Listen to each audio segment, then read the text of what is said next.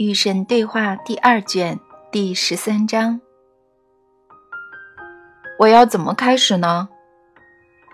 成为闪耀世界的光，别伤害它，努力去建设，别试图破坏带我的人回家。怎么带呢？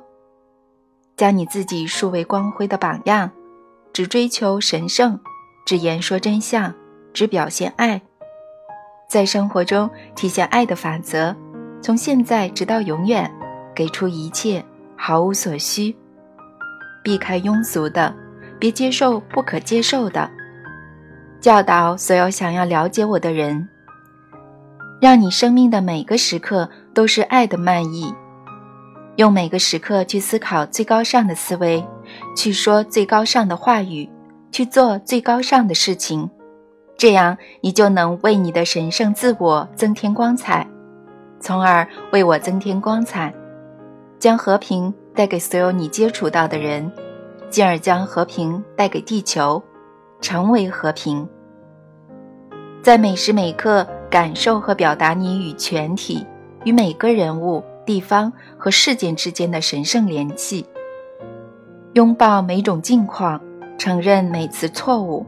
分享每份欢乐，思考每个秘密，体谅每片苦心，宽恕每次冒犯，包括你自己的；治疗每颗心灵，尊重每个人的真相，敬爱每个人的神明，保卫每个人的权利，维护每个人的尊严，提升每个人的利益，满足每个人的需求，认可每个人的神圣。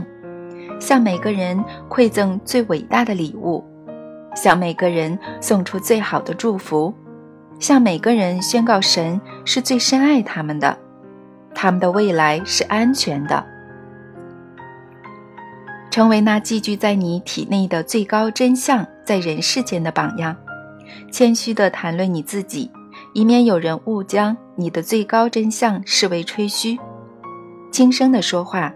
以免有人觉得你只是想引人注目，温柔的说话，以便所有人都能够认识到爱；敞开的说话，以免有人觉得你有所保留；坦率的说话，以便你不会招致误解；经常的说话，以使你的言语可以真正的传播；恭敬的说话，以便不会侮辱到任何人。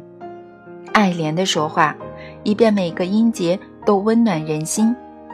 在你说的每句话中，都要提到我，让你们的生活变成神的礼物。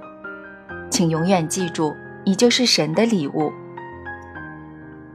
成为每个进入你生活的人的礼物，也成为每个你进入其生活的人的礼物。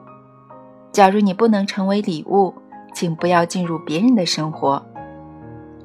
你可以永远是礼物，因为你永远是神的礼物。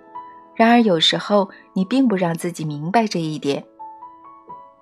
如果有人意外地进入你的生活，去寻找那个人想要从你这里得到的礼物，你这句话说的真好啊！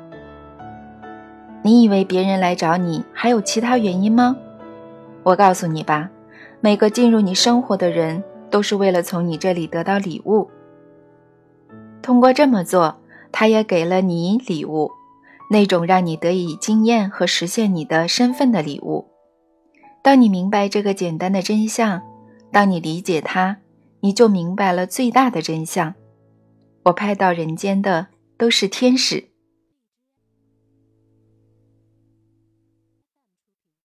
更多节目，下载荔枝 FM 收听。